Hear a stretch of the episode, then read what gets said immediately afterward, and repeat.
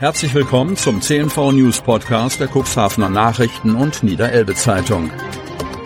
In einer täglichen Zusammenfassung erhalten Sie von Montag bis Samstag die wichtigsten Nachrichten in einem kompakten Format von sechs bis acht Minuten Länge. Am Mikrofon Dieter Bügel. Freitag, 5. Januar 2024. Nirgendwo muss der Wasserversorgungsverband häufiger ran als in Altenwalde. Die Zeiten, in denen das Altenwalder Trinkwassernetz dem Wasserversorgungsverband Lanthadeln kaum Kummer bereitete, sind vorbei.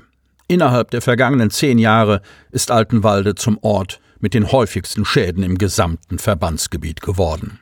Das bestätigte sich einmal mehr zu Weihnachten und kurz vor Silvester mit zwei spektakulären Ereignissen in der Hauptstraße und am Kattensteen. Während an der Ecke Hauptstraße Franzenburger Weg schon aufgeräumt und neu gepflastert wird, ist die Lage am Kattensteen der ersten Straße in Altenwalde aus Richtung Holte-Spangen deutlich prekärer. Die halbe Straße ist abgerutscht und zurzeit gesperrt. Jederzeit könnten sich unter der Oberfläche noch Krater auftun. Der Boden schwingt wie ein Trampolin. Schöner Bordstein, nicht? Fragt Verbandsgeschäftsführer Thorsten Heitsch und zeigt auf eine mehrere Meter lange Betonkante. Allerdings, hier befindet sich überhaupt kein Bürgersteig und bis vor wenigen Tagen waren diese Begrenzungssteine bodengleich verlegt. Die Wassermassen aus der gerissenen Wasserleitung haben ganze Arbeit geleistet. Große Mengen Sand waren bereits weggespült, bis die Fahrbahn förmlich zusammenbrach. Normalerweise wird ein Wasser- und Druckverlust als erstes im Wasserwerk bemerkt. Das Besondere war, dass hier noch Druck auf der Leitung war und sich das Ganze nachts ereignet hat, erklärt Thorsten Heitsch und Sohn Florian, der Verbandsingenieur ist. So entdeckte erst ein Zeitungsausträger nach etwa zwei Stunden die Bescherung. Als die Zuständigen eintrafen, waren die Fluten schon in den Keller eines Anliegers geflossen und die Fahrbahn lag voll mit Schlamm. Seither ist die Durchfahrt gesperrt, die Anlieger kommen nur noch zu Fuß zu ihren Häusern. Außerdem ist derzeit die Einbahnstraßenregelung in Richtung Altenwalder Heideweg aufgehoben. Über das Vorgehen bei der Instandsetzung der Straße werden wir uns mit der Stadt abstimmen, kündigt Thorsten Heitsch an. Mit eigenen Kräften sei diese Aufgabe auf keinen Fall zu bewältigen. In der ersten Woche des Jahres sei wegen der Ferien auch die Chance illusorisch gewesen, schnell eine Tiefbaufirma zu finden dass anfangs auch Haushalte im größeren Umkreis, etwa im Melkerweg oder dem Neubaugebiet Hörstieg, von der Wasserversorgung abgekoppelt waren, hing mit Sanierungsarbeiten im Wohngebiet Querflaggen zusammen. Vom Schandfleck zum Schmuckstück. Otterndorf. Rund 1,1 Millionen Euro hat die Professor Karl Langhain Stiftung schon in die Sanierung des mehr als 300 Jahre alten Fachwerkspeichers in der Johann-Heinrich-Voss-Straße gesteckt. 2025, wenn die Stadt Otterndorf 625 Jahre alt wird, soll das historische Schmuckstück fertig sein. Doch bis dahin sind noch einige Hürden zu meistern. Wer ein altes Haus hat und umbaut, der kennt das Problem. Irgendwo taucht immer etwas Unvorhergesehenes auf. Nicht anders geht es der 2005 gegründeten Professor Karl Langhain Stiftung. Die Sanierung des historischen Backsteinhauses neben dem Johann Heinrich Voss Haus zieht sie schon seit sechs Jahren hin. Am Anfang dachten wir, dass wir nach zwei, drei Jahren fertig sind, doch daraus wurde nichts, sagt Karl Joachim Langhain. Der Urenkel des bekannten Malers und Grafikers Professor Karl Langhain 1872 bis 1941 und seine Mitstreiter stoßen bei der Instandsetzung des alten Fachwerkspeichers immer wieder auf bauliche Hindernisse. Der aktuelle Hemmschuh befindet sich im Erdgeschoss.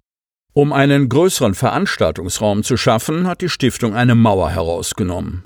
Das sorgte bei der Baubehörde des Landkreises für Stirnrunzeln und Bedenken. Sie sah die Tragfähigkeit der alten Mauern in Gefahr. Möglicherweise setzen wir jetzt einen Pfeiler ein, um das Problem zu lösen, sagt Peter von Speckelsen, Vorsitzender des Stiftungsrats. Auch mit der Denkmalschutzbehörde gibt es immer wieder Diskussionen, etwa in der speziellen Frage, ob die alten Fenster nach außen öffnen müssen oder nicht. Das Haus ist ein Schutz, aber auch ein Fass ohne Boden, findet Karl Joachim Langhain. Der Steuerberater ist trotz der Schwierigkeiten fest entschlossen, das Gebäude zu einem Schmuckstück zu machen, fühlt er sich doch dem Vermächtnis seines Bruders Gerd Langhain verpflichtet. Der 2015 verstorbene Jurist und Stiftungsgründer hatte das mit zwei Häusern bebaute Grundstück im Schatten der ehrwürdigen Otterndorfer Kirche kurz vor seinem Tod gekauft, um dort eine kulturelle Begegnungsstätte zu schaffen und den Bildern von Karl Langhain und Fotografien des Otterndorfer Fotografen Ernst Nöldecke 1876 bis 1971 einen Heimathafen zu geben. An diesen Plänen halten wir fest, sagt Karl Joachim Langhain. Markenname Jan Cooks wird bleiben. Cuxhaven.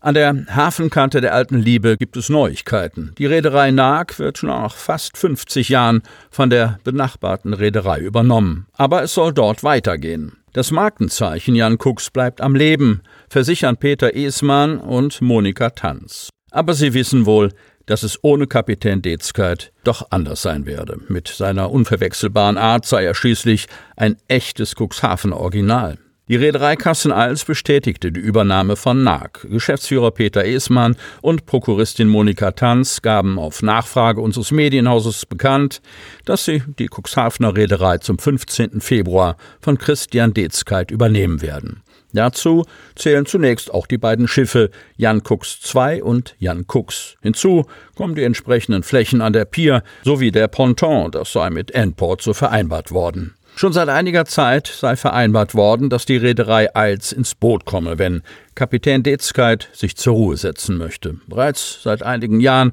gab es zwischen den beiden Cuxhavener Reedereien an der alten Liebe freundschaftlich-geschäftliche Beziehungen und ein gutes Miteinander. Das war übrigens nicht immer so. Es werde Fahrten zu den Seehunden und auch Seebestattungen geben, kündigte die Reederei Eils an. Auch ihre Reedereigruppe verfüge über Erfahrungen mit Urnenbeisetzungen auf See und betreibe dies bereits in Emden, Fedderbader Seel und Büsum. Nicht von Eils übernommen werde der Werftbetrieb, der bleibe bei Christian Dezkeit. Der Familienbetrieb besteht im 49. Jahr. Vor 15 Jahren übernahm Christian Dezkeit die Geschicke von seinem Vater Bruno. Mit Butterfahrten, Ausflugsgeschäft, aber auch Angelfahrten hatte sich die Reederei einen Namen gemacht. Und später kam die Seebestattungen dazu.